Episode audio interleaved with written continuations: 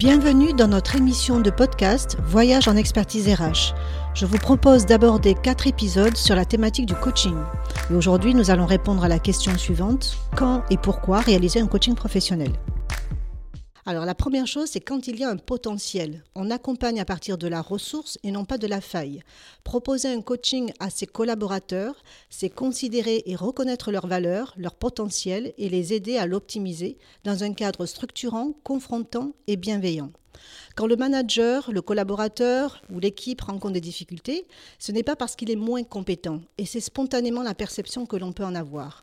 Il a simplement besoin de se réinterroger sur sa pratique, ses certitudes, son mode de fonctionnement, sa relation avec son poste, son environnement, les équipes, son supérieur, etc., pour retrouver toute sa capacité et marge de manœuvre sur le terrain. Donc réaliser un coaching, c'est vouloir progresser dans sa posture professionnelle, sa pratique, son mode relationnel de communication, son organisation, la gestion du temps, du stress, de la pression, du résultat, des enjeux que l'on se met au-delà de ce que peut mettre la structure. Les contextes qui s'y prêtent, c'est par exemple euh, lorsque vous êtes en période de réorganisation, de restructuration, de développement ou de conduite du changement. Un fonctionnement en transversalité, un mode organisationnel adapté avec une conduite de réunion, d'animation, d'échange de pratiques et l'adhésion des équipes et des personnes.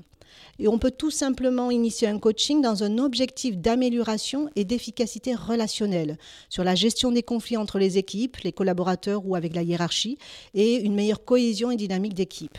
Le coaching, vous l'avez compris, n'est pas une évaluation des compétences du collaborateur ou de l'équipe, c'est un processus structurant qui permet le développement des personnes vers plus de sérénité, de confiance, d'objectivité et d'efficacité.